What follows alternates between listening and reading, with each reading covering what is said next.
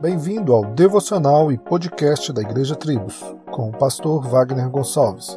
Visite o nosso site www.igrejatribos.com.br. Quando a gente trabalha para comprar um bem ou uma experiência, seja uma viagem ou um prato diferenciado, você faz por merecer aquilo. Então é fato que o tempo pode até apagar o sentimento da viagem ou a satisfação do prato, mas a lembrança ou a foto do momento irão sempre te fazer recordar que você viveu aquilo. Agora, considerando a nossa vida cristã, muitos têm dificuldades com a situação da graça de Deus salvar, amar e viver eternamente com seus filhos, mesmo que estes sejam num momento fracos, pecadores e indignos.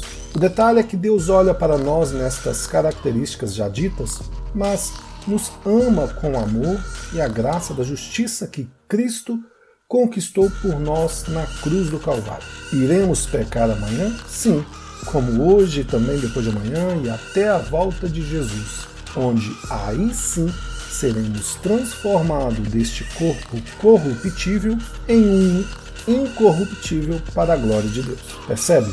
O amor de Deus foi derramado em nossos corações pelo Espírito Santo quando éramos ainda pecadores. Não é você que o ama, ele te ama.